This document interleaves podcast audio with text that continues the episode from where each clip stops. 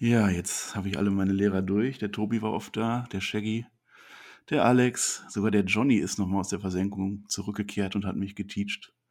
Und jetzt stehen wir da, Björn. Tere!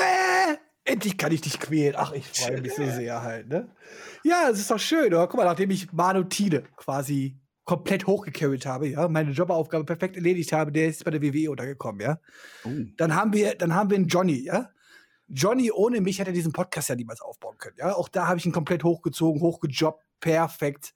Dann hat er so eine Talente rangebracht, wie ein Chris. Auch den habe ich zum Star gemacht. Es wäre doch ein Scherz, wenn ich es mit dir nicht auch hinkriegen würde, oder? Dafür bin ich doch der Jobber. Dafür bin ich doch der Jobber. Ich muss dich doch hier hochbringen. Ja, auf alle Fälle. Boah, ich bin gespannt. Ey, legen wir einfach los, hauen wir rein los geht's.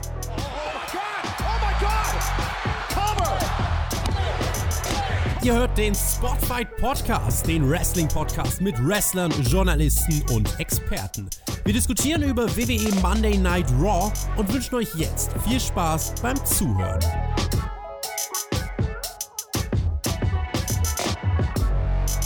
Wir schreiben Faschingsdienstag 2021.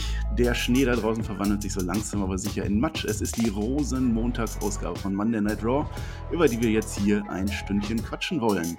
Wir, das ist in dem Fall meine Wenigkeit, der ich über Wochen durch die harte Moderationsschule beim Meistern dieses Faches gegangen bin und jetzt offenbar eure neue Stimme für Raw und SmackDown bin. Und das ist natürlich mein Podcast-Partner für heute und hoffentlich für immer. Es ist das größte Comeback seit der zweiten Welle. Es ist die Rückkehr einer Legende auf diesem Kanal. Es ist die Rückkehr des Edeljobbers. Begrüßen wir ihn freudig zurück. Hier ist der Bernd. Hallo Bernd. Hey, yo, Mahlzeit zusammen und da ist er wieder. Comeback des Jahres. Endlich ist der Fastenmonat vorbei. Die Leute auf Spotify haben einen Monat lang zu Hause gesessen und geweint, weil ich nicht dabei war. Und hier bin ich wieder. Nein, Quatsch. Erstmal Hallöchen zusammen und vielen, vielen Dank für die vielen, vielen liebe Worte, die ich über den ganzen Monat bekommen habe und Mails und Anfragen, ob ich es überhaupt noch weitermache und sowas halt so. Ja, ich habe ja nie gesagt, dass ich aufhöre. Ich wollte halt nur einen Fastenmonat machen. Da habe ich mir einen Monat lang jetzt jeden Tag einen leckeren Gyros-Teller reingepfiffen. Quasi mein eigenes Product Placement gemacht. Wow. Und äh, jetzt bin ich hier frisch gestärkt wieder da. Oh, Björn, wir lieben dich. Ich habe äh, gelesen in den Kommentaren, die Leute sind, die sind heiß auf dich, die haben einfach Bock auf dich. Ich habe mir was rausgesucht. Der Venusgraf hat zum Beispiel geschrieben: äh, Spotify's Podcast ohne Björn ist wie AJ, AJ Styles ohne Omos einfach schwach. Oder so sieht's aus. RDF 1984. Björn ist das Herz von Spotfight. Viele kommen und gehen, aber Björn bleibt. Hashtag Björn it down. Ich hoffe nicht, dass ich dafür verantwortlich bin, dass viele kommen und gehen, aber Schauen wir mal. Dann habe ich noch Sabine H., die schreibt, der Edeljobber ist eine Klasse für sich und ich muss ehrlich sagen, ich höre fast nur mehr eure WWE-Reviews, weil Björn sich so gut aufregen kann. Ja, das ist enttäuschend. Stell dir mal vor, wir haben jetzt eine sehr, sehr gute War-Ausgabe bekommen. Dann habe ich hier mein Comeback und kann immer zu ragen oder so. Da sind die Leute ja enttäuscht das, von mir. Das darf nicht passieren. Also Wobei auch War ist eigentlich verlassen. Also ein, zwei Scheißsachen sind immer dabei, wo ich mich auslassen kann. Von daher. da bin ich mir sicher. Ja, Björn Down hatte Samstag ein weiser Mann gesagt. Ich kann ein bisschen aus dem Nähkästchen plaudern, äh, als ich damals bei Perkins WWE anfing, zwei Jahre schon her. Da war meine einzige Forderung an den Jonathan, irgendwann einmal dem legendären Edeljobber die Hand geben zu dürfen. Das fällt jetzt wegen Corona leider flach, aber der Tag wird kommen, Björn. Der Tag wird kommen. Das große Spotify-Community-Treffen steht ja auch noch irgendwann auf dem Plan. Spätestens dann wird es passieren, aber wahrscheinlich kriege ich noch vorher irgendwie überredet, wenn diese ganze Kacke hier mal vorbei ist, ja, diese ganze unnormale Zeit und dann, dann gehe ich mit dir zum Wrestling, wir trinken ein Bierchen. Oh, das kriegen wir hin. Ich freue mich so dermaßen. Aber du brauchst dich gar nicht einschleimen. Hast du mich echt gemacht? Ich kann das ja nicht verstehen. Ich bin ja ganz ehrlich, also ich habe mich ja auch diesen Monat extrem wirklich gefreut über die Kommentare, ja. Äh, hm. In jeder Review habe ich reingehört und in die Kommentare geguckt und es gab, glaube ich, keine Review, wo nicht geschrieben worden ist, hey, wo ist denn der Björn? Ich möchte einen Björn zurück und so. Ich kann es nicht ganz nachvollziehen, weil ich halt immer noch der Meinung bin, dass es da draußen so viele bessere Redner als mich gibt. Aber ich kann nur Danke sagen und ähm, so schnell werdet ihr mich nicht los. Wow. Ja, du nimmst von uns allen das Spotlight. Ja, wir stehen komplett in deinem Schatten. Ja, werden heute die Kommentare auch großartig sein. Du bist wieder da. Wir beide sind jetzt hier das neue Duo. Wir ziehen das irgendwie durch. Aber ich wäre ja auch nichts ohne einen guten Moderator, ne? Und oh, da ist es deine Aufgabe. Ich bin da gespannt, die Wochen, finden, vier Wochen, die du jetzt gehabt hast, die zu vorbereiten und alles, ob das auch gut umgesetzt ist. Ich bin ja ganz ehrlich. Ich war ja einer von den mhm. Leuten, die gesagt haben, Marcel muss ins Team. Ich glaube aber mhm. nicht, der ist ein guter Moderator. Das habe ich gesagt. Ich glaube, Marcel ist eine super Ergänzung zu mir zum Beispiel und sowas halt so. Mhm. Jemand, der wunderbar mit reinplaudern kann ich habe gesagt, so, ob das ein Moderator-Typ ist, ich weiß es nicht halt so. Ähm, bin aber ganz ehrlich, äh, ich habe natürlich die War- und Smackdown-Ausgaben gehört. Ähm, mir hat das relativ gut gefallen und ich glaube, das kriegen wir hin. Da werde ich, da ich ja gleich rot. Ja, geht mir tatsächlich genauso. Ich habe mich auch nie als Moderator gesehen. Ich bin da jetzt ins kalte Wasser geworfen worden. Die Story war da. Ähm, ja, vielen, ja. vielen Dank dafür. Da muss man auch mal dazu sagen. Ich meine, wo, ja. wo, wo wären wir sonst jetzt? Sonst müsste ich hier weiter mit Tobi aufnehmen. Also von da kann ich mich nur bedanken. Also, Schreibt gerne in die Kommentare, wie sehr euch Tobi fehlt an dieser Stelle. Ja, wir ziehen das jetzt einfach durch. Wir machen das jetzt und äh, ich hoffe, es kommt gut an. Bis jetzt sehen die Kommentare ja wirklich sehr positiv aus bei dir, bei mir auch irgendwie, was mich genauso wundert wie dich. Aber es funktioniert. Björn, sag ja, uns sag doch mal. mal. Sag mal ganz ehrlich, also Leute, die auch Ulle War Review hören, ne? also meistens auch das Produkt verfolgen, die sind eh so das jetzt schlechte Sachen gewöhnt, da können wir nur herausstechen. Positiv, Welt, ja. weißt du, so. Danke an alle, die da, da draußen die Raw gucken. Von Danke an WWE, weißt du? Darauf ist Verlass, ganz genau. Björn, sag uns doch mal, du warst jetzt äh, weg eine Zeit lang. Wie hast du denn die Shows verfolgt? Hast du einen Abstand von Wrestling geschafft? Hast du, du bist ja gegangen, du hast gesagt, du warst ein gebrochener Mann. Ja, dich hat das nicht mehr so richtig mitgenommen. Hast du jetzt eine Auszeit genommen oder hast du weiter die Shows verfolgt? Ich muss ganz ehrlich sein, ich habe tatsächlich mir diese Auszeit gegönnt. Ich habe keine einzige War-Ausgabe geguckt, ich habe keine einzige Smackdown-Ausgabe geguckt. Ich habe natürlich schon äh, die Podcasts verfolgt und ich habe es auch mir nicht nehmen lassen, die Showberichte mir durchzulesen. Aber die Motivation zu sagen, come on, ich kann morgen nicht aufnehmen. Ich habe die Wahl, drei Stunden mehr Schlaf nachts oder ich gucke mir War an. Da habe ich gesagt, komm on, dann gönnst du die vier Wochen. Deswegen bin ich jetzt auf voller Energie. Jetzt bin ich auch wieder hyped. Jetzt hoffe ich, dass wir ein richtig geiles Produkt bekommen. und ich meine, ja. die WWE weiß ja selber. Ich meine, das merken die ja auch. Die haben ja einmal ihre Zuschauerzahlen und dann sehen die ja, die haben ihre Zuschauerzahlen und sie sehen, ob ich eingeschaltet habe. Und jetzt haben die gesehen, ich habe vier Wochen nicht eingeschaltet. Jetzt sind die Alarmglocken ganz, ganz groß bei Vince McMahon. Und jetzt hoffe ich, dass Wenn der Björn schon nicht guckt, jetzt, jetzt hat er sich was einfallen lassen. Jetzt kommt's. Wahrscheinlich irgendwelche alten Legenden kommen jetzt nochmal zurück. Also zusätzlich zu denen, die eh schon wieder zurück sind. Die sollen, einfach, die sollen einfach Scott Hall zurückbringen zum World Champion pushen. Wo ist denn das Problem? schon ist der Jobber doch zufrieden. Ja, gut. Also ich wüsste nicht, warum man freiwillig auf Raw verzichten würde. Kann ich mir eigentlich keinen vorstellen, aber ich akzeptiere das natürlich bei dir. Ich würde sagen, gehen wir auch mal direkt rein in die Raw-Ausgabe. Wir haben die Go-Home-Show vor dem. Der Spaß ist vorbei, ja? Das Podcast ist super. Ah, Jungs, ihr habt sieben Minuten Spaß gehabt. Jetzt kommt wieder der Ernst. Nico. Ja. Ja, gut, dass wir gleich noch einen Nachschlag aufnehmen, kann ich schon mal teasen. Geht rüber zu Patreon, dann könnt ihr äh, noch mal eine halbe Stunde anhören, wie Björn und ich ohne Skript, ohne Verstand, ohne alles einfach vor uns hin reden und dich, und dich dafür verantwortlich mache für den gestrigen Rosensonntag, an äh, dem Montag war es, Sonntag. Rosensonntag, Feichtsonntag ja. ist das, ne? Egal. Ja, ich kann den Namen Rosen nicht mehr. Egal. Komm, lass uns Steht machen. auf der anderen Seite der Borussen, ja, da ist eine Mauer zwischen uns. Aber wer das hören will, der schaltet im Nachschlag rein. Ich denke, wir sind euch jetzt aber auch schuldig, dass wir über Raw reden, weil das steht ja auch im Titel dieses Videos. Deswegen haben die aber nicht eingeschaltet, glauben wir. Das hast du gesagt. Ich verteidige meinen Raw. Ich fand die Show sogar ziemlich gut diesmal. Da werden wir gleich noch drauf eingehen. Da gebe ich dir jetzt gar kein Forum zu erzählen, wie du es fandest. Es geht los mit Miss TV. Haben wir uns drauf gefreut. John Morrison ist nicht dabei. The Miss kommt zum Ring alleine. Ist auf einmal ein veränderter Mann. Er redet vernünftig. Er verzichtet auf den üblichen Blödsinn und begrüßt dann direkt unser aller Champion Drew McIntyre. Ja, Im Verlauf von Miss TV redet er über den Verrat von Seamus an Drew McIntyre. Wie konnte sich äh, Drew McIntyre das nur ähm, gefallen lassen? Er lässt aber Drew nicht ausreden. Also immer wenn Drew zum Mikrofon ansetzt und was sagen will, redet er weiter. Das haben wir auch schon mal irgendwann gesehen in so einem Segment. Er hat sich dabei den Running Gag überlegt, den ich ehrlich gesagt, Björn, zum Anfang nicht verstanden habe. Ich habe das gerade nochmal nachgeguckt. Er nennt nämlich Drew McIntyre die ganze Zeit Andy. Darf ich dich Andy nennen? Und finde das sehr witzig. Hast du herausgefunden, warum er das macht? Ja, weil er natürlich auf Absolute Andy anspricht, den besten Wrestler der Welt. Ah, nee. Äh, nee, tatsächlich äh, nicht.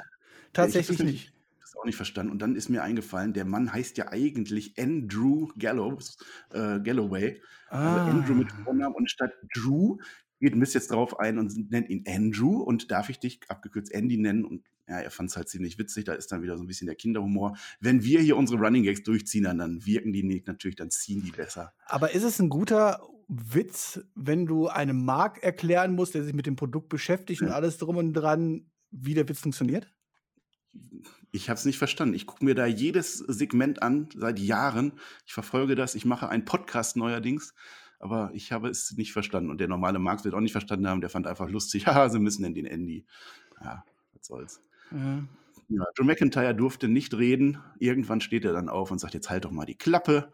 Ja, dann rede ich halt nicht, dann gebe ich dir jetzt einen Glasgow-Kiss, einen Headbutt. The Miz landet am Boden. Drew McIntyre schmeißt den Money in the Bank-Koffer weg wie so ein trotziges Kind. Und das war der Auftritt unseres Champions zu diesem Zeitpunkt, Björn. Ja, das machen die Schotten doch so. Die schmeißen auch Baumstämme durch die Gegend und sowas, halt, das sind die geübt halt so. Und der Koffer ist wirklich ordentlich geflogen, muss ich sagen. Natürlich auch nur ein Spot, den man nur machen kann, wenn kein Publikum da ist.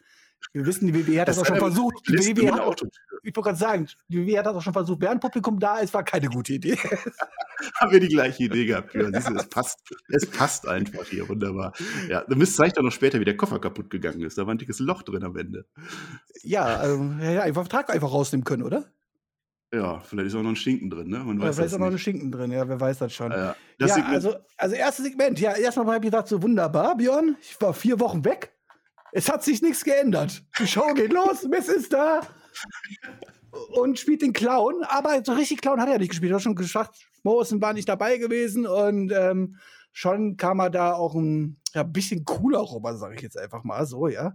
Aber es ist halt trotzdem schon sehr bezeichnend, wenn du vier Wochen weg bist und du fängst quasi wieder an und hast das Gefühl, Moment, hat die letzte Show die vor fünf Wochen genauso begonnen, so nach dem Motto.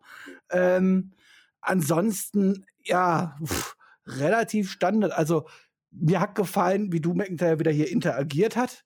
Mir hat auch gefallen, wie Mist das gemacht hat, halt so, ohne ganz großer Clown zu sein, aber jedes Mal halt schön ins Wort fallen. Du McIntyre nicht zu Wort kommen lassen. Das macht keiner ins Wort fallen, das macht man einfach nicht. Ja, das ist richtig. Dafür bekommt er eine wunderbare nee, Headbutt, äh, wo ich ja echt sagen muss, das sind auch eine dieser Aktionen, ne?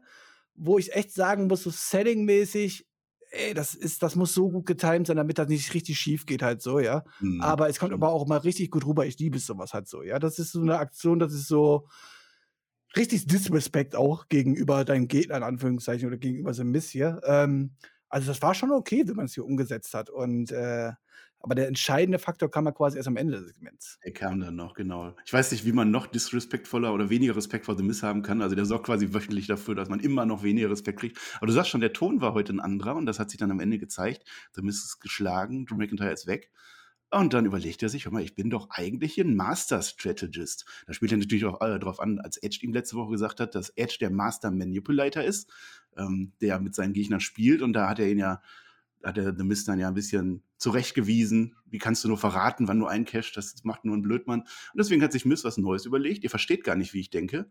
Ich melde mich jetzt einfach aus der Elimination Chamber äh, ab. Ich bin nicht mehr dabei. Ich bin clever. Ihr müsst jederzeit mit mir rechnen, dass ich eingreife. Und ich habe das gar nicht nötig, mich vorher verprügeln zu lassen. Und deswegen bin ich nicht mehr dabei. Das kann ich jetzt insoweit verstehen, als The Miss schlau sein will. Aber Björn, heißt das nicht auch, dass sich The Miss selber nicht zutraut, diese Chamber zu gewinnen am Ende?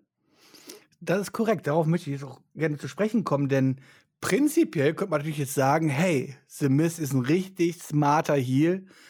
Der weiß vielleicht, dass er nicht die größten Chancen in diesem Match hat und es vielleicht cleverer wäre, nach dem Match frisch, gestärkt, ohne vorher ein Match beschritten zu haben, eincashen zu können und so weiter. Das ist für einen smarten Heel richtig, richtig cool. Aber ey, mal ganz ehrlich, was hat man eigentlich die letzten Jahre erzählt, was Miss für ein Typ ist und was für ein Charakter das ist? Das ist doch alles andere als der Smarte hier. Das ist doch eher eigentlich die Dumpfbacke, ja? Die ja. alles vermasselt hat so. Und den kommt jetzt auf einmal dieser Einfall, dass es doch total clever wäre. Das passt halt nicht zu diesem Charakter halt so. Ansonsten muss ich sagen, ist das clever gedacht, das ist cool. Eigentlich kann man dagegen nichts sagen. Es ist halt nur der falsche Typ, der das quasi gemacht hat. Also, da hätte man einen smarten Hefe nehmen müssen, den man auch in den letzten Jahren smart dargestellt hat. Aber das hat man mit Smith halt nicht getan. Das hat man versäumt. Schnips hat's gemacht und auf einmal hat Smith den Schalter umgelegt und war ein bisschen ernster. Vielleicht liegt es an John Morrison, der ihn da runterzieht, der diesmal nicht dabei ist. Ich weiß es nicht. Ähm, das Ganze ging dann Backstage weiter. Miss trifft auf Adam Pierce. Er bedankt sich für die Chance, die er gehabt hat.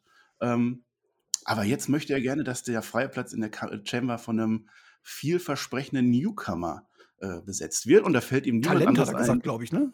Talent sogar, ja. da fällt ihm niemand anderes ein als natürlich John Morrison, der immerhin ehemaliger ECW-Champion ist. Ja. Adam Pierce tut dann so, als würde er sich das mal überlegen. Und Björn hat sich das auch überlegt. Das passt so Miss, oder? Äh, das passt so Miss, ja. Ähm, Allerdings hat ja Adam Pierce ja gar nichts zu melden, wie er ja ein Segment später ja auch gesagt hat, halt so, ja. Deswegen hätte er auch direkt die Antwort liefern können. Ähm, denn Adam Pierce tut sich das ja gar nicht ausdenken. Er ist ja nur das nur derjenige, der das ausführt. Und er hat halt den Auftrag bekommen, dass es nur WWE-Champions sein dürfen, wie wir später mit Braun Strowman gelernt haben. Und naja, gut, dann kannst du halt auch 80-facher ECW-Champion sein. Das hilft nicht. Ja, wer so in der WWE gerade das Sagen hat, das wissen wir nicht. Shane McMahon war kurz da, letzte Woche war er auch wieder weg. Aber ich glaube, Adam Pierce ist jetzt schon der, den man da ansprechen soll. Der steht ja auch immer auf dem Gang. Und Wo war bei eigentlich SmackDown. Sonja Deville diese Woche? Ja, ist, ist die nicht nur bei SmackDown immer? War die auch schon mal bei Raw? Ich weiß es nicht. Ich habe gedacht, die hängt da mit Adam Pierce einfach dauerhaft rum und ist ja jetzt doch, die, ist doch- die ist ja kein Teil vom Smackdown-Kader, sie ist doch Ja, sie ist Free Sekretärin Free von Adam Pierce. Keine Ahnung. Vizekanzlerin, ja. Das wurde uns nicht wirklich gut übermittelt in den letzten Wochen, Björn. Da hast du auch nichts verpasst. Also gehen wir davon aus, Adam Pierce ist der General Manager und Sonja Deville ist bei SmackDown seine Beraterin, so will ich das verstehen. Okay, okay. Also es war generell viel Adam Pierce in dieser Show, wenn wir schon dabei sind. Ähm, es Was gut ist, was ich, was ich gut finde. Du ich mal dazu sagen. Ich, gerade so eine Person wie Adam Pierce haben uns in letzter Zeit gefehlt. Was früher der General Manager quasi gemacht hat und man quasi immer künstlich hingeschoben hat, macht man jetzt ein bisschen ohne direkt das Auge zu drücken, aber man zeigt hat, dass Adam Pierce schon die Fäden da Backstage quasi zieht oder ausführende Kraft ist in Anführungszeichen. Und ich finde das wichtig, weil man, damit einfach so viel Sachen clever erklären kann, warum es was zustande kommt und nicht auf einmal, ja, hier ist ein Segment und oh, es ist Werbung, auf einmal ist das Match da, sondern wir haben jemanden, der es ansetzt und so weiter. Das finde ich schon wichtig. Das stimmt auf alle Fälle. Also wir haben keine 20 Minuten Promos der Authority am Anfang, die erklärt, was heute passieren wird. Ähm, aber ich fand es war schon ein bisschen viel. Also der war wirklich in jedem zweiten Segment zu sehen. Da habe ich dann kurz ähm, beim ah, 218. Mal habe ich dann an, an William Regal bei NXT gedacht, der das ja ein bisschen zurückhaltender macht. Ne? Der entscheidet auch seine Sachen, der hat sein Büro, aber der ist dann nicht so oft zu sehen. Also würde ich, würde ich dir recht geben. Also aktuell kann man es noch ertragen, aber wenn das jetzt wirklich jede Show wieder ist, dass immer alle zu Adam Pierce rennen, dann habe ich damit auch meine Probleme. Er passt aber perfekt auch in die Rolle rein, muss ich sagen. Also, da hat man echt die richtige Person genommen, um Jo, das nach außen zu präsentieren. Ja, das stimmt. Von der Person kann man da nochmal mehr erwarten. Ja, du erwähntest es schon. Ähm, später kam Braun Strowman auf einmal von den Toten wieder zurück und ähm, hat auch seine Forderung gestellt an Adam Pierce. Er würde gerne auch in diese Chamber rein. Das hat Adam Pierce komplett abgewiegelt, weil er gesagt hat, Shane McMahon hat gesagt, ist nicht. Das machen nur ehemalige WWE-Champions. Nicht so ein blöder Universal-Champion, wie du mal warst. Ähm, da ist dann auch wieder nicht klar, was sagt jetzt Shane, was sagt Adam. Da haben sie sich unnötigerweise völlig wieder in so eine Ecke gebuckt, weil Braun Strowman sogar direkt oder indirekt Shane McMahon herausfordert. Also es muss jetzt echt alles richtig hier laufen, sonst gibt es Probleme für Shane McMahon. Glaubst du, da ist eine Fehde sogar in Gange? Ich möchte erstmal noch aber auf das zu sprechen kommen, was da quasi geäußert worden ist, von wegen, das hast du gerade so einen kleinen Nebensatz so abgetan, so von wegen, ja, nur die WWE-Champions, nicht für kleine Titel, so nach dem Motto halt so, ja. Aber das war ja das erste Mal, wo ich mich bewusst dran erinnere, dass die WWE ganz klar ein Zeichen setzt und sagt so, ey, der WWE-Champion steht ja schon irgendwie über den Universal Champion, oder? Das stimmt, ja. Das wurde hat man doch hier ganz klar präsentiert, obwohl das doch Mhm. eigentlich beides World-Title sein sollten, die auf Augenhöhe sind. So habe ich immer gedacht. Aber ähm, zumindest hat die WWE das meines Erachtens hier geäußert, dass eigentlich Universal Champions, pff, kann sie World Champion, das ist nicht vergleichbar, so nach dem Motto halt. So, das fand ich schon sehr derbe, weil man damit quasi sämtliche alten Universal Champions irgendwie ein bisschen runterbuttert, muss ich sagen. Ja, jetzt, wo du das sagst, stimmt das auf alle Ob das Fälle, Lesnar ne? gefallen wird?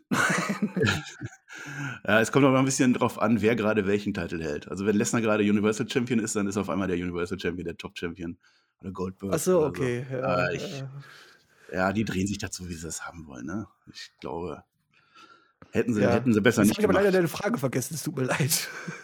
Ja, ich auch. Das macht doch nichts. Äh, Macht doch Äh, nichts, egal. Ich wollte nur mal sagen, dass ich scheiße fand, dass man die Ja. Universal Champion so runtergebuttert hat, weil das, Ich wiederhole meine das Frage. hätte man Als gut- cleverer lösen können oder cleverer ausdrücken können.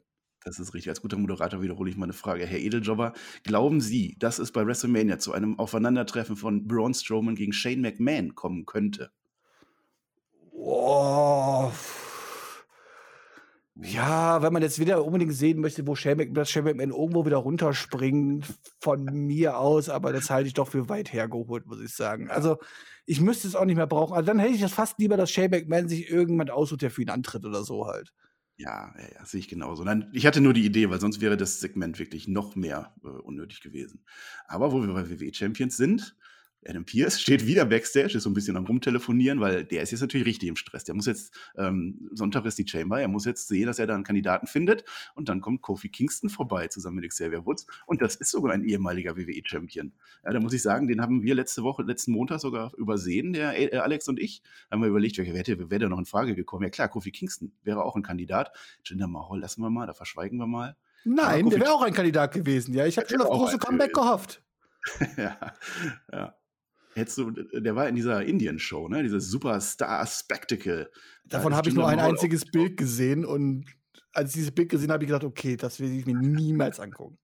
Ich will mal so ein deutsches Superstar. Das heißt ja immer ein Superstar, ne? Superstar äh, Spectacle, Superstar Show. Das ist halt wirklich, so als ob Vince McMahon einfach irgendwann mal random irgendeinem Bollywood-Film gesehen hat und gedacht hat, ja, das ist in Indien halt so, dann müssen wir genau so die Show präsentieren. Also das ist halt wirklich, also als ob die in Indien nicht den Anspruch hätten, vielleicht auch eine coole, tolle Wrestling-Show zu bekommen, statt rumgetanze und, äh, egal.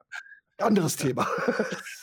wir, wir, lenken jetzt nicht ab auf Indien, darum geht es auch gar nicht. Es geht um Kofi Kingston, der gerne in die Chamber will und wir haben The Miz, der will, gerne will, dass John Morrison in die Chamber geht. Und was machen wir in einer guten Wrestling-Show? Wir machen da ein Match draus. Genauso sollte das sein.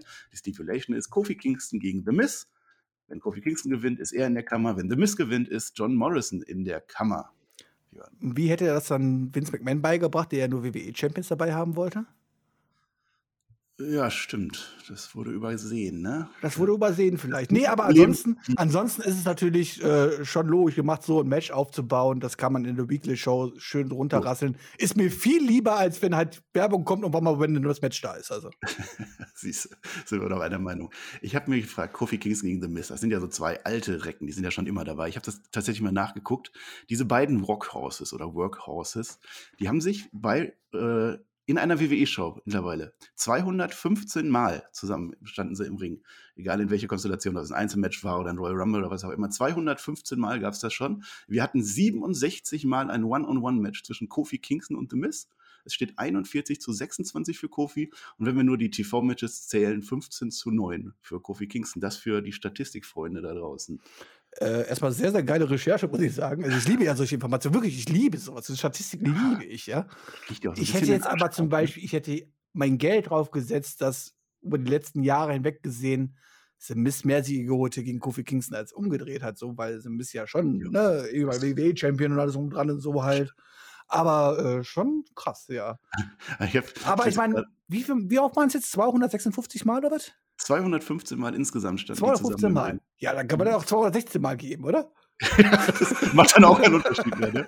Ich sehe gerade, eines der ersten Aufeinandertreffen war bei SmackDown im März 2008. Und jetzt pass auf: Kofi Kingston zusammen mit Festus und Jesse gegen The Miz mit Lance Kate und Trevor Murdoch.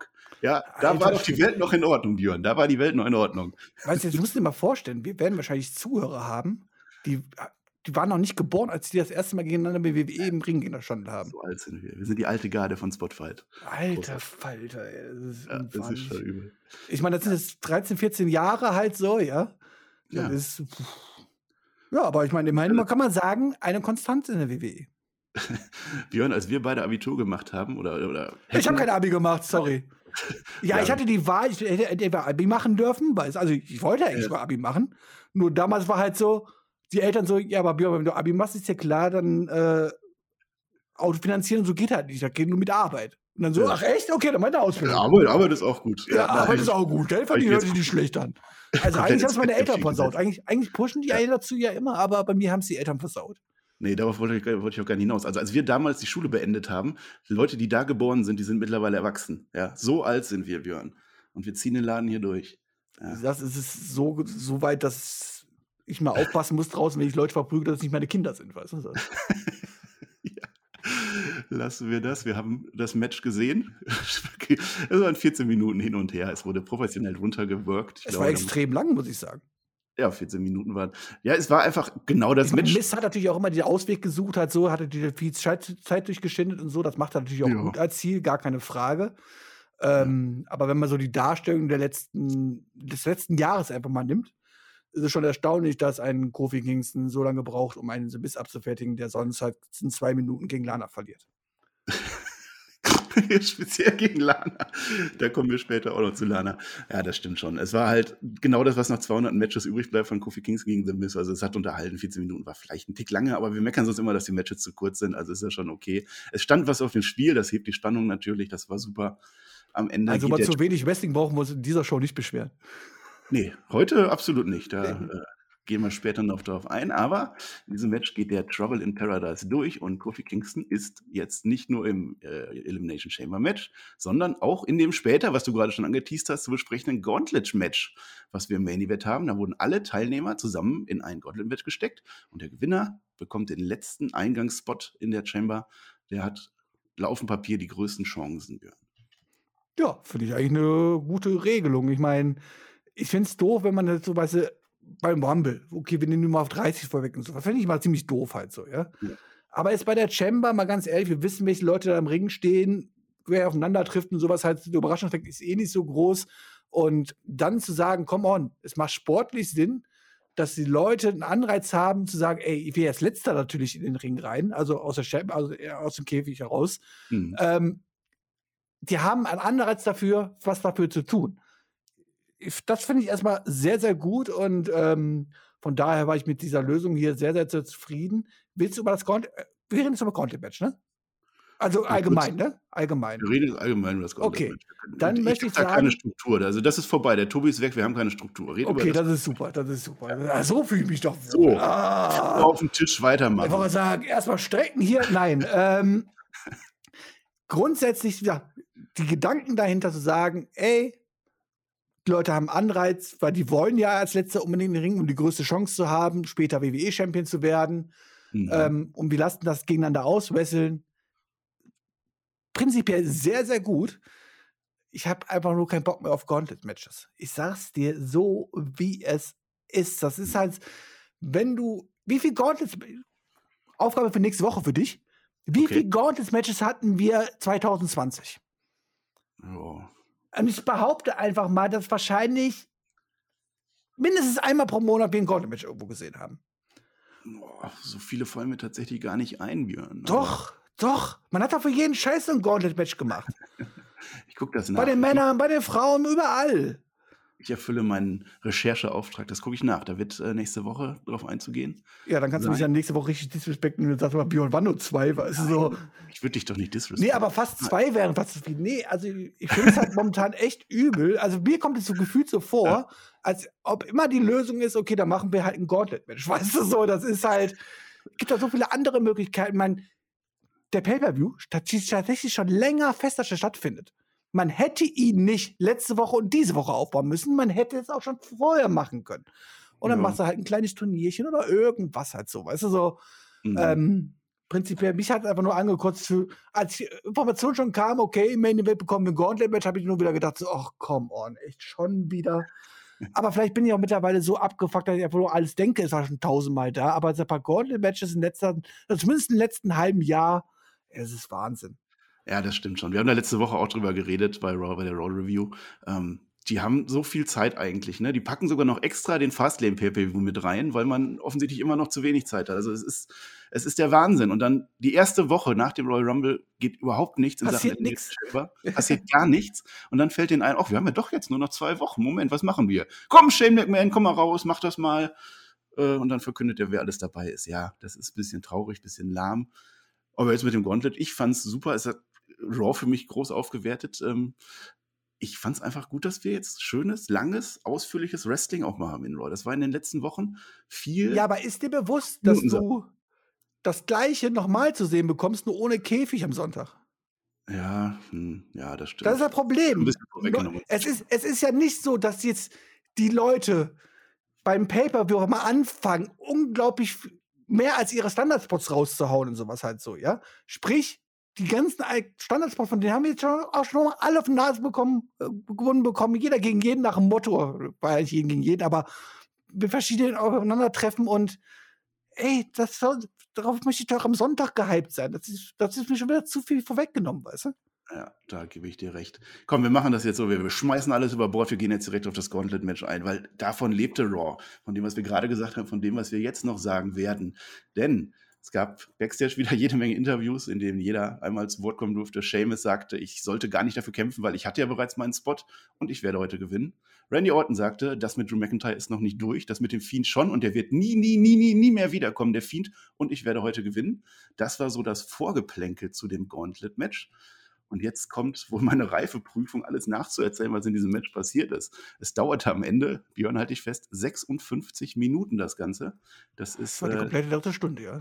Es war zwei Minuten kürzer als die beiden Royal Rumble Matches. Äh, es war die große, die große Wrestling-Show zum Ende, aber du hast natürlich recht, es nimmt schon viel von, von der Elimination Chamber weg. Ich würde sagen, wir spielen jetzt erstmal hier die Bälle ein bisschen zu. So als eingespieltes Team gehen wir schnell Match für Match durch. Los ging es mit AJ Styles gegen Kofi Kingston. Ähm, vorher noch kam AJ Styles im Mikrofon raus. Ich werde Kofis Träume heute begraben. Kofi Mania 2 wird es nicht geben. Und ich werde gewinnen. Das musste er auch noch sagen. Das musste jeder heute einmal sagen. das war die Pflicht. Ganz interessant war, dass Omos natürlich auch dabei war. Xavier Woods auch. Das gleicht sich dann irgendwie aus. Ne? Äh, der eine ist 18 Meter groß, der andere hat eine Posaune. Passt schon irgendwie. Äh, möchte man meinen. Und dann geht es aber los. Und irgendwann kommt Omos auf die Idee, ähm, Xavier Woods, der zu dem Zeitpunkt, warum auch immer, auf dem Kommentatorentisch steht und posaunt, der, der will ihn einfach mal in die, Hüf in die Lüfte heben, so 19 Meter oder so. Der lässt ihn dann eine Zeit lang verhungern, legt ihn dann unsanft hinter der Absperrung ab, was den Ref dann dazu veranlasst, um Moss des Feldes zu verweisen. Und dann waren die beiden dann auch schon raus aus dem Match und wir bekamen, Björn, äh, einen ganz guten Opener für dieses Gauntlet-Match. Ja, erstmal so eine Sache mit Omos, ne? Ähm, erstmal danke, Omos, denn mich hat es auch einfach genervt, wie er seine Posaune spielt und endlich greift da mal jemand ein und halt sagt einfach mal, halt doch mal deine Klappe. Also so. Face, ja. Von daher, das war schon eine richtig gute Face-Aktion, muss ich sagen. Omos, Daumen hoch dafür, finde ich sehr, sehr gut. Ähm, wir haben ein Wrestling von Omos gesehen. Vielleicht wird ja noch eine große Karriere vor, vor Frau stehen, wer weiß das schon. Äh, nee, das überhaupt nicht. Aber mal eine Frage. Ja. Omos greift jemand an, der nicht im Match ist, macht ihn kaputt. Ja. Der Ringrichter sagt, du musst rausgehen. Erstmal, warum lässt sich Omos was gefallen? Also, warum geht er dann einfach? So, ja, gut, der kleine Mann hat gesagt, ich muss gehen, nachdem er noch fünfmal vorher gesagt hat, I squash you, I squash you, I squash you. Und dann kommt der kleine Ringrichter an, ja, aber du musst jetzt leider gehen. Ach so, ja gut, dann gehe ich jetzt nach Hause, tut mir leid.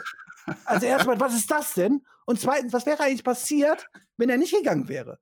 Wäre dann AJ Styles disqualifiziert worden? Und wenn ja, für was? Also, das habe ich, ich habe das nicht verstanden, warum er jetzt einfach so geht halt so. Das fand ich so, ich meine, was man machen wollte, wenn man noch ein schönes, cleanes Match sieht und so, ist ja okay halt so, aber man hätte ihn auch einfach da stehen lassen können. Ich meine, man hat einen blöden Trompetenspieler rausgenommen, der konnte schon mal nicht mehr nerven. Und Oma steht doch eh immer nur da rum. Ja. Oh, die Leute haben dich vermisst, Björn. Für sowas haben dich die Leute vermisst. Ich habe auf das Ganze nur eine Antwort oder ein, ein Wort für dich: Wrestling. Ja, so, so, so ist das halt. Es macht einfach keinen Sinn. Es sind zwei Unbeteiligte, die da äh, streng genommen eine Straftat begehen, wenn sie sich dann da verprügeln außerhalb des Rings. Äh, es gibt keinen Grund, AJ Styles zu disqualifizieren dafür, dass sein Handlanger am Ring steht und nicht eingreift. Das macht keinen Sinn. Aber es ist immer so, also wenn etwas in der WWE durchgezogen wird, dann sobald der Referee sagt, you're out of here, du musst jetzt gehen, immer. Wenn eins fix ist, die gehen immer. Es ist nie jemand, der dann am Ende bleibt oder wiederkommt. Das ist keine Ahnung warum, aber da liegt die WWE sehr großen Wert drauf. Ja gut, man könnte natürlich jetzt immer schön erzählen, halt so, wenn, wenn sich der Autorität des Ringrichters quasi verweigern, dann kriegen sie halt eine extreme Strafe und so, aber das passiert ja nicht, weißt du? Ja, Weil du kannst ja auch einfach den Ringrichter neben durch die Gegend werfen, wie andere Leute. Du hörst dich eine Woche später so, oh, der wurde für zwei Wochen suspendiert oder musste große Geldstrafe zahlen, das passiert keine Sau.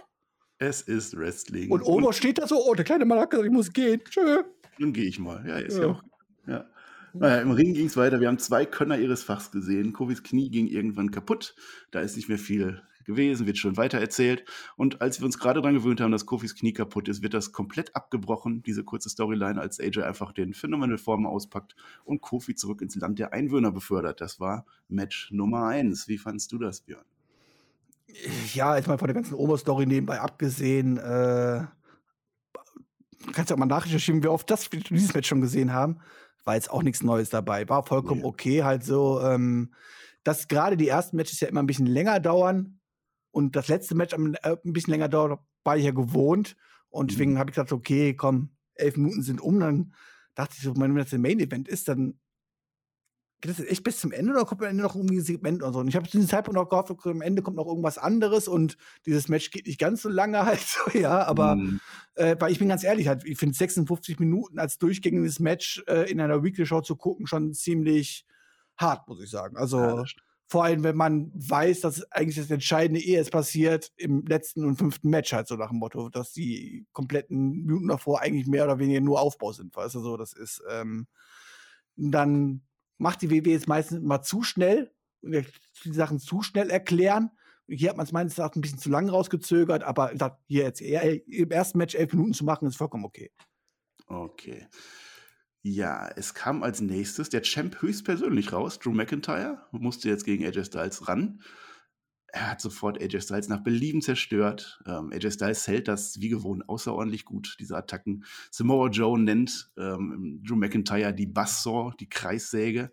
Hat mir sehr gut gefallen. Es gibt einen Claymore-Attempt, zwei Dropkicks shiften dann das Momentum. AJ Styles ist auf einmal wieder da und jetzt haben wir einen offenen Schlagabtausch. Und Björn zu diesem Zeitpunkt war ich richtig happy mit der Action da im Ring, was da passiert ist. Ja, mit der In-Ring-Action kannst du eigentlich bei sowas fast immer zufrieden sein. Das ist halt so, ja? Show, das will ich sehen, genau. Äh, wer hat eigentlich festgelegt, welche Reihenfolge bei diesem Match stattfindet? Ich meine, schließlich geht es ja darum, sportlich festzulegen, wer dann den sportlich besten Platz im wichtigen Match bekommt. ja, ich glaube, Also entweder wird man sagen, okay, Drew McIntyre ist der Champion, der hat den Vorteil, der darf als letztes antreten in diesem Gauntlet-Match. Oder man macht vorher eine kleine Auslösung, nur einen Zettel ziehen oder so halt. Aber warum macht man sowas nicht? So eine ganz Kleinigkeit nur. Wa- Warum musste jetzt zum Beispiel Kofi Kingston und AJ anfangen? Das würde ich gerne wissen. Aber da geht es darum, geht gegen AJ Styles, dass die beiden was, was können, das wissen wir, haben sich hier auch nochmal noch mal 20 Minuten oder so, ne? Also die haben sich ordentlich gegeben. ja, Ähm, das ist Match im Match. also Wrestling-mäßig brauchen wir nicht drüber diskutieren. War das vollkommen in Ordnung. Ja. Ja, da sprichst du auf alle Fälle was an. Also diese, diese unlogischen Zwischendinge immer in der WWE. Da hast du vollkommen recht. Das macht nicht wirklich Sinn. Ne? Das, das Konzept eines Gauntlet-Matches ist ja auch darauf ausgelegt, dass man am Ende einfach mehr Chancen hat. Ja. Ja, das passiert dann einfach. Naja, was wir hier sehen, Drew McIntyre geht kap äh, ist, ist kaputt am Ende, aber er schafft den Claymore, AJ ist raus. Und jetzt ist die weitere Story des Matches. Kann Drew McIntyre das überleben, obwohl er schon angeschlagen ist? Dann haben wir den dritten Herausforderer oder den vierten jetzt schon im Match, Jeff Hardy. Da gibt es natürlich vorher noch einen kurzen Einspieler von Jeff Hardy. Er sagt, ich gehe jetzt viel Risiko, denn das Risiko ist es wert. Ich werde gewinnen. Hat er das auch einmal abgehakt. Hardy kann sogar ausnutzen, dass äh, Drew von AJ geschwächt ist. Er zeigt schön seine Moves, die wir aber mittlerweile auch schon alle zur Genüge kennen. Dann beginnt plötzlich aber auch das erwartete Herumwerfen eines Jeff Hardy, der sich dann wieder wunderbar wehren kann. Dann war ich wieder drin im Match, weil jetzt war es wirklich offen. Es kommt die Drama auf, die ich auch in so einem Match gerne sehen möchte. Die Qualität bleibt hoch. Jeff übernimmt die Rolle von AJ Styles als der Kämpfer gegen den Warrior, der sich noch wehren kann, aber auch seine Schwächen zeigt. Am Ende ist es aber dann, wie wir, wie wir da erwarten. Jeff Hardy will die Swanton ansetzen. Drew McIntyre kriegt die Knie hoch. Claymore, nächstes Match. Björn. Nächstes Match. Also jetzt kann man schon mal sagen, AJ Styles, grandios. Jeff Hardy, schwächter Drew McIntyre auch sehr gut. Ich meine, wenn du Mhm. überlegst, dass ein Drew McIntyre normalerweise in zwei Minuten einen Gold Perfect macht oder so halt, ne? Das ist richtig. Ja, haben die sich richtig gut geschlagen, die beiden. Ja. Es ist auch so ein bisschen das Problem, wir wollen ja unsere Chamber aufbauen für den Sonntag und da sind sechs Kandidaten drin und ich will jeden einzelnen stark darstellen lassen. Und wenn ich ein Match habe mit sechs Leuten und jeden stark darstellen lasse, das ist ein kleines Problem. Da kann man selbst in 56 Minuten äh, keine vernünftige Story erzählen. Also am Ende haben sie alle irgendwie gut ausgesehen, bis auf Björn Randy Orton. Denn jetzt bekommen wir richtig Inhalt in dieses Match. Ja, Drew ist zu diesem Zeitpunkt völlig fertig mit der Welt. Er liegt am Boden, muss sich aber auch gar nicht groß um Randy Orton kümmern, denn die Viper schleicht zum Ring. Wir machen mal kurz nochmal Werbung, um nochmal die Spannung rauszunehmen. Und dann gehen die Lichter aus. Wir sind wieder zurück in der alten Fiend-Storyline, Björn. Wie finden wir das denn? Ja, ich war jetzt vier Wochen nicht da, ne? Hätte ich mir lieber mal die vier Wochen angeguckt, wo die Scheiße nicht zu sehen war. Ja, es ist die letzten Wochen, also im Royal Rumble haben sie es schön komplett rausgenommen, den Fiend. Da haben sie sich sogar noch darüber lustig gemacht, dass Alexa Bliss rausgeworfen wurde. Ich habe natürlich auch übrigens im Rumble natürlich geguckt, also den habe ich natürlich schon geschaut, ne? Nur das mal klarzustellen. Halt so. Das, das erwartet ja auch Das hat jeder. schon sehr wehgetan, nicht dabei zu sein, aber naja, immerhin konnte ich einen Gyros-Teller essen. Der Gyros ist deine Food. Ja, wir haben vorher in einem kurzen Segment gesehen, wie Alexa Bliss in ihrem Kindergarten sitzt. Sie ist ganz creepy mit, mit weißen Kontaktlinsen ausgestattet. Sie begräbt den Feed Staub zu Staub. Aber sie sagt, der Fiend wird neu geboren und findet das selber sehr, sehr lustig und lacht darüber. Und das geht dann jetzt in dieses Match rein. Die Lichter gehen aus und wir hören wieder Alexa lachen, als wenn sie nie aufgehört hätte seitdem. Und Björn, endlich, endlich nach, ich weiß nicht wie vielen Monaten, werden diese LED-Screens endlich mal für ein spooky Stuff eingesetzt. Ich fordere das so lange schon. Ich habe das in den Bookings-Videos mehrfach schon erwähnt. Ich möchte, dass diese Screens auch mal genutzt werden. Und das ist hier passiert, denn auf jedem einzelnen dieser Screens sehen wir eine spooky Alexa Bliss, wie sie lacht. Der Thunderdome ist ein Meer aus Alexa Blisses. Ich wäre da auch wahnsinnig geworden, Björn, muss ich dir sagen. Randy Orton steht draußen, guckt sich das an und ist erstmal perplex. Mann, Mann, Mann, hat Alexa ein bisschen was angestrengt. Dann hat sie alle Tickets für den Thunderdome bekommen. Ja, wundert, dass ich nie eins kriege für den Thunderdome, weißt du? So, Ja. ich auch mal kurz, aber alle Tickets waren Alexa bis schon ausverkauft. Also, Ja, der hat jede Menge Smartphones da stehen. ist natürlich, ich meine, ich gebe dir vollkommen recht, wenn du eine komplette Halle hast, voller LED-Leinwände, dann sollte man sowas auch nutzen, ne? Also gar keine Frage. Mein Problem bleibt weiterhin, dass ich mit dieser Story nichts anfangen kann. Klar, jetzt kommen vielleicht Leute an und sagen, aber Björn, die ist doch so tiefgründig, sowas haben wir schon seit Ewigkeiten nicht mehr gehabt. Wir haben einen mysteriösen Typen. Wir haben den anderen Typen, der hat Stimmen im Kopf. Und dann haben wir eine Alexa Bliss, die hat den Fiend jetzt in sich drin und der steuert sie halt. Und das ist doch so tiefgründig und so. Ja, aber es ist mir halt alles einfach eine Nummer komplett zu drauf, zu, zu drüber halt so. Das ist nicht meine Wrestling-Welt, ja. Und ja, wenn die Leute wieder ankommen, aber Undertaker war da auch, ja, aber ich war auch nie der große Undertaker-Fan. Habe ich nie behauptet halt so, weißt du, auch wenn das komplett anders umgesetzt war und alles drum und dran halt so, ja. Aber ich bin halt lieber der Typ, der halt sehen möchte, wie Walter und Ilja sich halt einfach nur zerstören und auf die Fresse hauen, weißt du, weil sie sich hassen. Weißt du, so. Und nicht, weil die Freundin irgendwie von einem anderen Kollegen eingenommen worden ist und die jetzt in den drin ist und dann werden Menschen verbrannt, die stehen dann wieder auf und der Fiend kommt zurück. Ja, das haben wir natürlich in dieser Show ganz klar erfahren. Der Fiend, ich meine, das wussten wir ja eh schon. Also, wir haben es zumindest uns selber gedacht. Jetzt wird aber ganz klar ausgesprochen, der Fiend wird auch wieder zurückkommen und dann geht die ganze Sache weiter und ich frage mich halt so, wie lange wollen wir es noch im Kreis drehen, ohne wirklich was zu erzählen? Weil die ganzen Leute, die mir erzählen, was das so eine tiefgründige Storyline, können mir aber auch nicht erzählen, was dort erzählt wird. Dann Mhm. machst du, du hast die Chance. Du siehst mal alles so positiv und du magst Ja. auch die Fiend-Storyline. Dann erklär sie mir doch jetzt endlich mal. Ja, werde ich jetzt, äh, das würde den Umfang dieser Raw Review äh, sprengen, jedes kleinste Segment, jeden kleinsten Wahnsinn der Fiend Storyline zu erklären. Ja, du Ähm, musst es ja aber- erstmal anfangen, weil ich meine, jeder Firefly, äh, Firefly Funhouse Show war ja so, so unglaublich jeder- wichtig. Also, Am Anfang erschuf Gott Himmel, Erde und den Fiend, Björn. So ging das los damals. so ging das los. Ja. Aber ich gebe dir ja insofern recht, ähm, Walter gegen Ilya Dragunov ist äh, auch super Wrestling. Das hat mich auch sehr gefreut, so wie so ziemlich alle. Aber das passiert ja auch in der WWE. Und gerade Raw ist ja unsere Variety-Show. Das ist die Show, wo alles passiert, wo jeder irgendwie so ein bisschen was abkriegt. Ne? Und dann haben wir äh, 56 Minuten hochwertiges Wrestling gehabt und in diesen 56 Minuten tauchen dann halt mal drei, vier Minuten mit dem Fiend auf. Ja? Es gibt jede Menge Leute, die den Fiend feiern und ich gehöre auch dazu, weil es ist einfach was anderes. Es ist was, was auch aktuell nur in dieser ähm, Pandemiezeit funktioniert. Das, das würden die ja nie im Leben genauso durchziehen vor Fans. Das würde nicht funktionieren. Ähm, wo ich dir aber auch recht geben kann, es führt aktuell wirklich zu nichts. Also es ist so ein bisschen, ja, wir haben so ein paar Ideen, wir machen das, wir, wir, wir halten das irgendwie warm. Aber was am Ende so das Endziel ist und wo das dann vor allem in Richtung WrestleMania drauf losgeht, das erkenne ich gerade nicht. Und dann wiederholt sich das dann auch. Ne?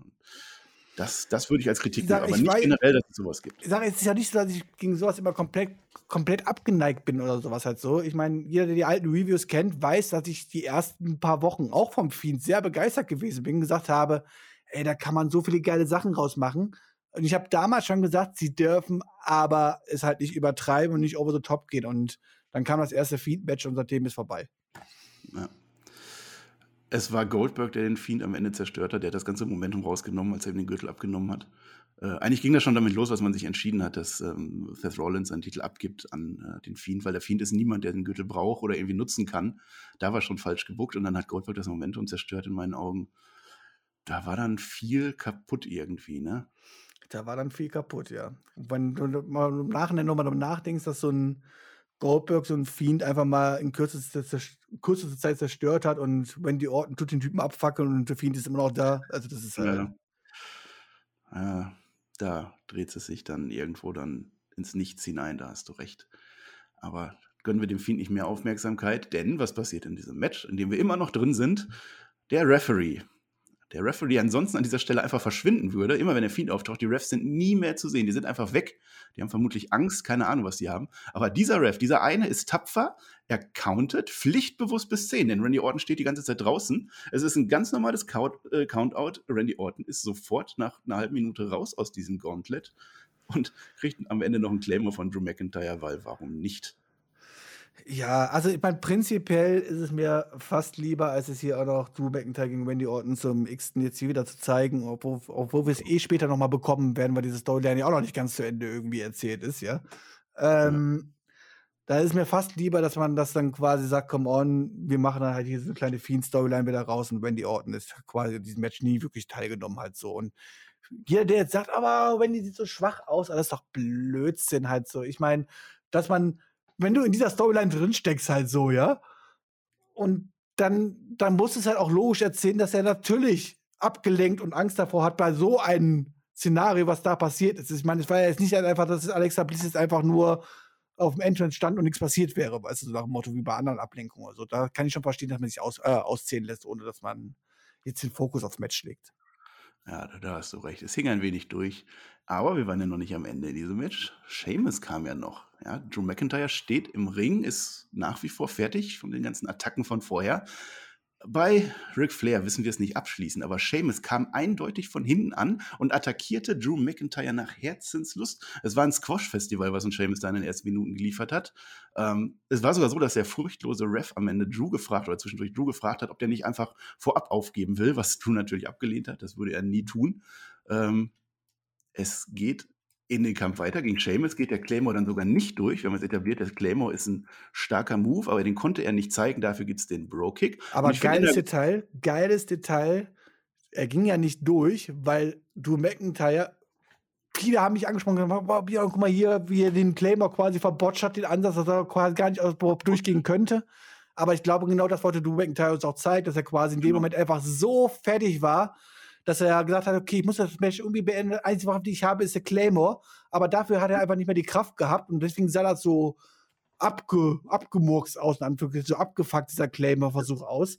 Aber ich fand das, in dem Moment fand ich das einfach extrem stark, weil es einfach das untermauert hat, was passiert ist, nämlich Drew McIntyre, der seit über eine halbe Stunde in diesem Match steht.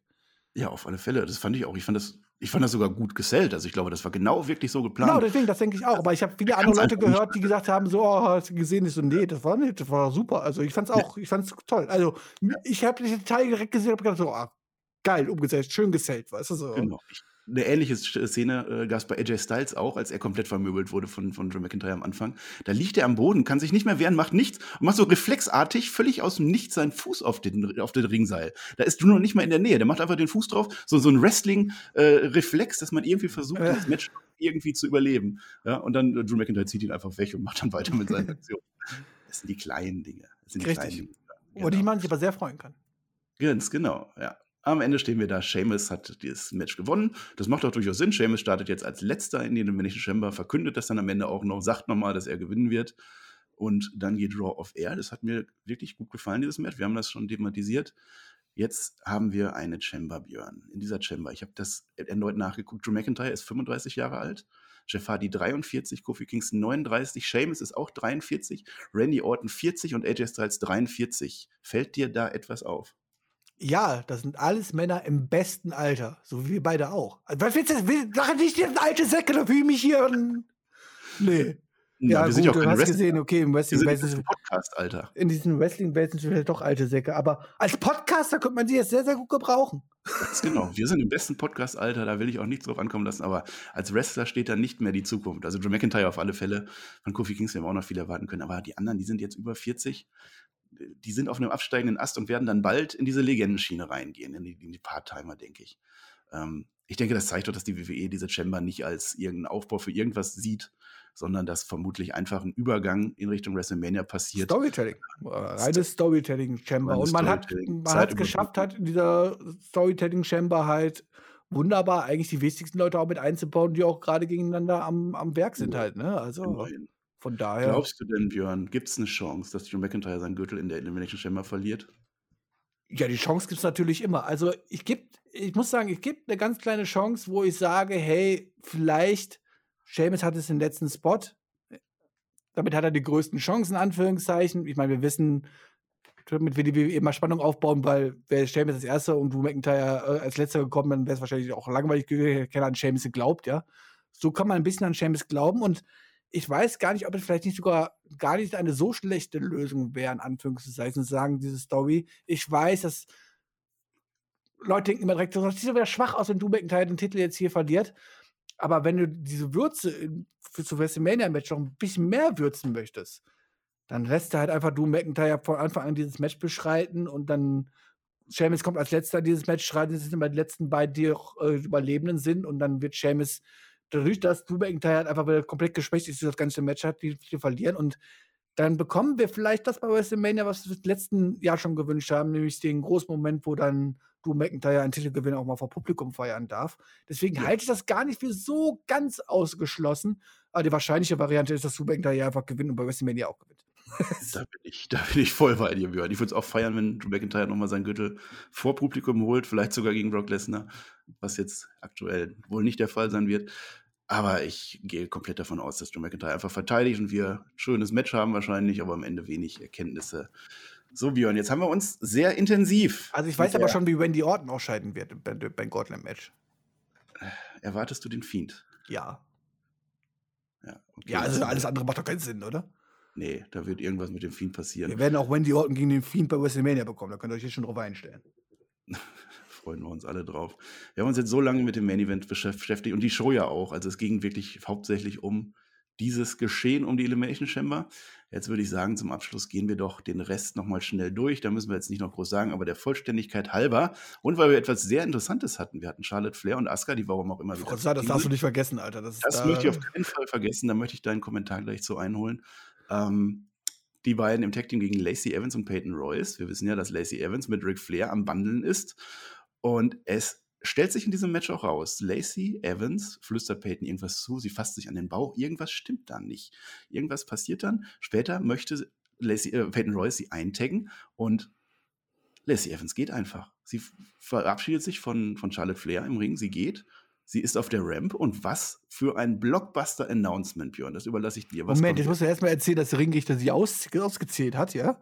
Ja, das Match ist Charlotte dazwischen gehen möchte ja. und der Ringrichter sie auffällt. Warum eigentlich? Ja. Weil zu dem Zeitpunkt wusste ja noch keiner, dass sie schwanger ist. Also.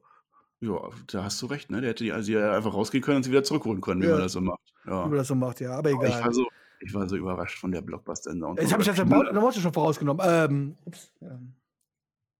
Ja, wie, ein Knüller, wie, wie der Johnny das sagen würde am Samstag. Lacey Evans verkündet, ich bin schwanger. Und, und das ist sie anscheinend ja wirklich. Also. Ja, und nein, Jungs, nicht von Ric Flair. Sicher. Sicher. Ich bin mir da nicht so sicher. Sie erklärt, ich bin schwanger. Sie tanzt irgendwie ein bisschen rum. Und Ric Flair hört das auch zum ersten Mal. Überlegt kurz, Moment, äh, ja, mh, hm, ja, doch, call me Daddy, sagt er. Und ist voll dabei, dass er jetzt nochmal Vater wird. Charlotte Flair wird eine große Schwester, guckt bedröppelt im Ring. Und es war ein Segment, wie es die Welt lange nicht gesehen hat. Ja, sorry, das ist halt für mich einfach so cringe. Ja, das ist halt einfach ich meine, ich fand ja schon diese Storyline jetzt allgemein, dass jetzt, dass die Lacey Evans da so ein bisschen mit Ric Flair anbahndelt. Aber ich habe halt gedacht, okay, sie haben es ja nicht offiziell verkauft, dass sie jetzt wirklich ein Paar sind oder irgendwas im Laufen haben, sondern ich habe gedacht, okay, Lacey Evans ist halt cleverer Heel und nutzt halt Ric Flair für sich und so, ja. Und was macht, kommt am Ende jetzt doch raus? Da steht Lacey Evans, sagt sie ist schwanger und Rick so, von mir? Und sie so, ja, ja. Und damit geben sie ja quasi zu, was da passiert ist, worüber ich nicht nachdenken die haben möchte. trainiert. Oh. Die, waren, oh. die waren sich, ja, die haben immer gesagt, die trainieren nur die beiden. Das hieß oh, es jetzt wochenlang. Bilder im Kopf, diese Bilder im Kopf, ja. Und Rick dann Ric Flair, wie er sich dann selber abfeiert und dann zu Lacey Evans einfach sagt, oh, mehr oder weniger zu Lacey Evans und die Kamera so, ja, call me Daddy, call me Daddy und dann halt noch mehr Bilder im Kopf und oh. Ich will nicht, dass Lacey Evans ihn Papi nennen und dann noch Kinder dabei macht. Das ist halt, also ernsthaft, das ist halt echt. Ich meine, okay, vielleicht kann man sagen, so Storyline-mäßig. Ich meine, das Wrestling kann alles ein bisschen over the top sein, ist ja okay. Wir ja. wissen ja auch, dass es einfach alles nur Storyline ist und alles drum und dran. Problem ist, es wird immer ein paar dumme Leute geben, die das nicht wissen. Und wenn ich Lacey Evans bin, äh, Lacey Evans wäre, würde ich spätestens da sagen, nein, ich möchte nicht dass ich später mit Verbindung gebracht werde, dass ich angeblich ein Kind von Ric Flair bekommen habe. also das ist halt so, ähm, Ja, aber wenn Lacey Evans sagt, sie macht das für die Karriere, ist das ja schön und gut. Ja, für die Karriere. Weiß es aber trotzdem nicht, wie jetzt daraus sie positiv daraus gehen sollte. Ich meine, Ach, da, darauf kommt es auch überhaupt nicht mehr an in der Storyline. Es ist völlig egal, wer da wie rauskommt. Ja, wir haben gerade über das beste Wrestling-Alter und das beste Podcast-Alter geredet. Ja, aber wir wissen das jetzt noch, wir wissen das jetzt noch auf, also aufklären, diese Storyline und so. Ich meine, es ist klar, Lacey Evans wird jetzt erstmal die nächsten sieben Monate komplett raus sein, aus gesundheitlichen Gründen und danach wahrscheinlich noch ein halbes Jahr oder Jahr Babyurlaub, ja? Ja. So. Sprich, man kann jetzt eh nichts mehr daraus machen. Sprich, es bleibt jetzt das hängen. Und Charlotte kann sich auch nicht für irgendwas rechnen und kann ja, also ich meine, du kannst ja in dieser Storyline jetzt ja quasi gar nichts mehr machen. Und das Einzige, was jetzt hängen bleibt, ist, okay, Ric Flair hat Lacey Evans geschwängert. Ja, die Storyline ist komplett zum Scheitern verurteilt, von Anfang an schon gewesen. Ich habe jetzt in den News gelesen, dass Lacey Evans zwar in, in, Wahrheit schwanger ist, aber sie wird wohl die nächsten Wochen noch in den Shows bleiben, zumindest in einer nicht wrestlerischen Rolle. Also wird schon irgendwie noch weitergehen und irgendwie aufgeklärt, aber ich sag dir, Björn, am Ende läuft das darauf hinaus, dass Charlotte Flair, warum auch immer, gegen Asuka um den Titel kämpft. Das wird irgendwie. Nicht gegen Ric Flair? Ja, Ric Flair an der Seite von Asuka. Vielleicht schwenkt er um, vielleicht sucht er sich einen neuen. Ich weiß es doch nicht. Keine Ahnung. Ja. Äh, und komm, den Rest lassen wir weg. Das ist auch egal. Wir haben noch das Hurt Business gegen Riddle und die Bro Touchos, wie er sagt, nichts bei rumgekommen. Vielleicht noch erwähnenswert, dass die drei Lieblingspräsidenten von Riddle Abraham Lincoln, Vampirjäger, Teddy Broswell und Harrison Ford sind. Auf diesem Niveau bewegte sich das Segment.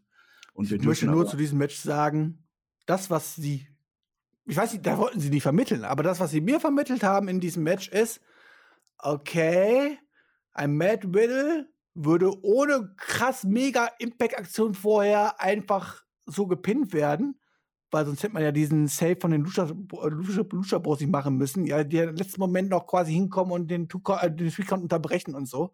Wo ich mir aber mhm. denke, mal, Jungs, seid ihr eigentlich bescheuert, wie kann man jetzt Riddle da darstellen, dass er mal diesen Pin jetzt hier geschluckt hätte, weißt du, so, oh, okay, ich hasse halt sowas, echt. Ja, es macht doch keinen Sinn. Also Riddle gewinnt das Match und am Ende attackiert Lashley ihn wieder von hinten, weil es einfach keinen klaren Sieger geben kann. Wir gehen ohne Erkenntnis aus diesem Match raus, das macht keinen Sinn. Aber Björn, Zeit rennt uns ein bisschen davon. Wir dürfen aber nicht die Leute in die Nacht entlassen, ohne auf Nia Jax einzugehen. Da hast du doch bestimmt mitgekriegt, was da gewesen ist. Schließt du dich dem allgemeinen Hype um Nia Jax Anus an, der wieder erwähnt wurde in der Show? Jetzt kommt's, Leute, jetzt kommt's. Nee, ich glaube, es wird ziemlich enttäuschend werden. Also, ja.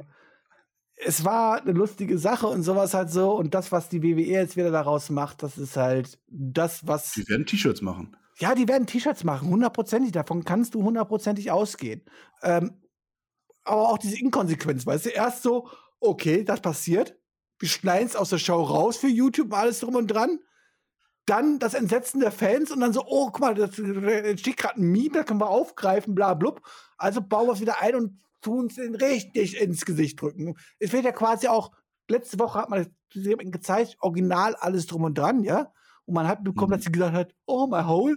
Weißt du so, okay. My butt. Oh, oh ist dir aufgefallen, was sie diese Woche gemacht haben?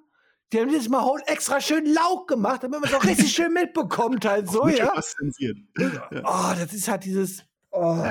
Es wird uns jetzt in die Fresse gedrückt. Ne? Am Anfang war es noch witzig und Kult und Hype. Richtig, korrekt. Und jetzt Aber die WWE schafft es halt innerhalb von einer, von einer Show, von zwei Shows, sowas komplett tot zu machen. Das ist halt. Ja. Statt einfach damit zu leben, dass man jetzt ein kleines Meme geschaffen hat, ja. man lacht sich, man lacht quasi ein bisschen über sich selber, die Sache ist gut. Ja. Nein. Ah, das, ist das gibt es in der WWE nicht. Das muss ausgeschlachtet werden, bis es uns zum Hals raushängt. Ja, das ist richtig. Das ist die Frage, gibt es irgendwann ein My Hole on the Pole Match? Nein. ja, oder so ein großes Loch im Ring und wer als letzter reinfliegt, so, der ist dann kaputt. ich weiß es nicht. Ja, da ist doch eigentlich in der WWE die, die Maßgabe, wenn sich einer selber overbringt, bringt, dann äh, wird er doch eigentlich von Vince McMahon nicht mehr berücksichtigt. Ne? Eigentlich ist es doch genau andersrum, dass das dann totgeschwiegen wird. Ja, aber Nia hat Jax sich Nia Jax damit overgebracht? Wir reden über Nia Jax. Ja. ja. das haben wir vorher auch getan, aber da haben wir über ihr schlechtes Wrestling gesprochen. Also. Ja, Naomi und Lana haben auch noch Witze gemacht über, über diesen Anus, über das Loch. Also es, es geht weiter. Es, es geht weiter in die Storyline. Und Nia Jax ist aktuelle amtierende äh, Tag Team Champion. Ja, die muss man dann auch nicht mehr stark darstellen. Das ist dann am Ende völlig egal. Wir lachen jetzt einfach darüber, dass diese Dame ein Polo Eigentlich hat. könnten wir eigentlich hoffen, dass die, dass die Tag Team Gürtel auch einfach in einem großen schwarzen Loch verschwinden, oder? Ja, vielleicht macht man das irgendwie äh, Tag Team Bells on, on a Pole Match und wer die als erstes in das Loch befördert, der kriegt Ric Flair. So. Da können wir uns drauf einigen. Und darf sich schwängern lassen. 71 Jahre alt ist der Mann. Also da sind die Schwimmer noch in Ordnung. Ja, das gibt mir auch Hoffnung für später. Ja, da besteht noch Hoffnung. Wie war das mit dem besten Alter? Also, da geht noch so einiges, Björn. Da geht noch so einiges. Und damit sind wir in dieser Review am Ende, unsere erste zusammen. Wir haben Raw besprochen. Eine. Tat wie gar ich nicht so weh. Tat gar nicht so weh. Es ging, ne? Nach einem Monat. Du bist wieder top dabei, top motiviert, happy. Es hat mich richtig gefreut, Björn, dass wir jetzt hier zusammen den Laden schmeißen. Ich hoffe, Ja. ich konnte dir auch ein bisschen Angst nehmen, dass ich gar nicht so böse bin. Ja, die habe ich ja vergessen. Dafür hatte ich ja meine super, Lehrer, die haben mir das alles beigebracht. Du bist handsam. Warten wir mal ab, wie das dann mit dem Wahnsinn weitergeht, wenn, wenn dann die Lacey Evans Storyline weitergeht und Ja, das Kind dann auf gucken. einmal. Mal Vielleicht ist das Kind ja auch ein Fiend, ist dann besessen und kommt dann so als Zombie-Kind raus. Das wissen wir ja noch gar nicht. Schauen wir mal, wie das weitergeht. Ja, ich weiß auch was die ersten Worte von dem Kind sein werden. ich weiß auch nicht. Das kommt dann so rausgeploppt. Ja. ja. Ich würde ja. sagen, das übernehmen wir jetzt in den Nachschlag mit rein. Also wer wissen will, wie das mit dem Rausgeploppt weitergeht, der schaltet nochmal auf Patreon ein. Ich glaube, das ist ein super, super Cliffhanger an dieser Stelle. Ähm, du darfst uns gleich gerne noch sagen, wie du diese Raw-Ausgabe fandest, wie du dich freust, nochmal wieder da zu sein. Ich würde euch da draußen noch anregen. Schreibt gerne in die Kommentare, was wir für einen Tag-Team-Namen haben sollen, der Björn und ich. Da haben wir nämlich noch gar nichts. Das gar stimmt. Wir brauchen einen Tag-Team-Namen, ne? Ja. Aber Da, da bin ich. da haben ja aber auch andere Leute, da muss ich sagen, weißt du, Tobi, da war der halt tot, das war einfach, weißt du, so fünf Sterne, Chris, fünf Sterne, das war einfach. Was ist denn Das dein Nickname? Du kannst dich einfach nur Marcel heißen. Marcel ist einfach, Marcel heißt jeder. Ja, nee, da kommt was, es muss was Kreatives kommen. So kreativ bin ich gar nicht. Deswegen hoffe ich da auf euch, dass euch was einfällt. Du bist der Ja, Marc mit EL. Muss kein fla lach, äh, flaches Wortspiel sein. Ich bin der Marc, ja. Hm. Wenn wir, sagen, Peter es muss ohne T haben, wenn wir schon Peter ohne T haben, dann brauchen wir auch einen Marc mit EL. Äh, seid da kreativ. Ich bin da für alles offen. Vielleicht stimmen wir ab am Ende. Das kann sich jetzt auch über die Wochen noch entwickeln. Das muss ja nicht nächste Woche schon stattfinden. Ja. Wie sind wir nicht bei der Ja. WWE hier? Das muss, natürlich. Die haben ja auch keinen. So Lana und Naomi heißen auch nur Lana und Naomi. Oder, oder Mandy Rose und Dana Brooke. Warum sind die zusammen? Ja. Weiß ich auch nicht. Oder bringst halt jemanden mit einem coolen Namen, bringst in deine Show rein und ist halt einfach LA Knight. Also geht auch. Also Ja. das ist halt. Ähm Schmeißt Ja. mal eure Namensgeneratoren an. Wir sind auf eure kreative Vorschläge sehr, sehr gespannt. Und du willst jetzt mein Fazit von Wow wissen, aber ich weiß noch, da geht's doch gar nicht. Wie fandst du denn Wow? Ich fand Raw diese Woche angenehm. Ich habe es sehr gerne geschaut, weil es eben diese Top-Storyline gab. Auch, also ich habe nichts gegen die Gauntlet-Matches, ich bin da noch nicht gesättigt. Ich habe mich über viel Wrestling gefreut. Es hat vieles Sinn ergeben irgendwo. Die haben es für die Kürze der Zeit haben die das gut weiter aufgebaut.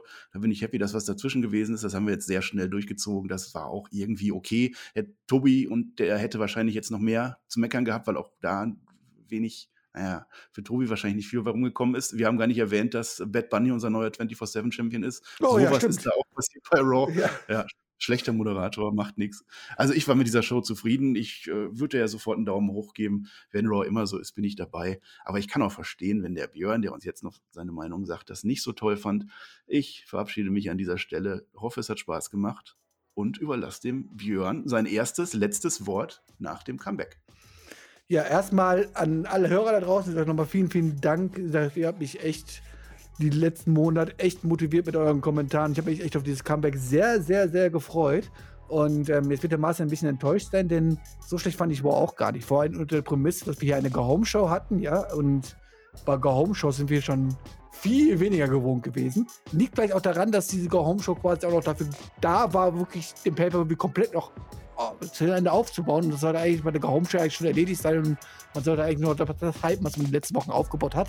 Das hat man halt hier nicht gemacht, sondern quasi den anderen Weg gewählt. Dadurch war die Go-Home-Show aber schon sehr interessant, muss ich sagen. Ähm, ob ich jetzt mega krass auf den Pay bin, deswegen lassen wir mal dahingestellt, bin ich wahrscheinlich aber auch nicht die richtige Zielgruppe für. Ähm, es war okay. Es war okay und das ist wahrscheinlich auch ein bisschen enttäuschend für die Zuhörer, weil dadurch hatte ich weniger zu wenden. Aber ich bin mir ziemlich sicher, auf die WWE ist verlassen. Spätestens nach WrestleMania haben wir genug Material. Von daher ähm, ja, bin ich jetzt raus, ne? Äh, reingehauen.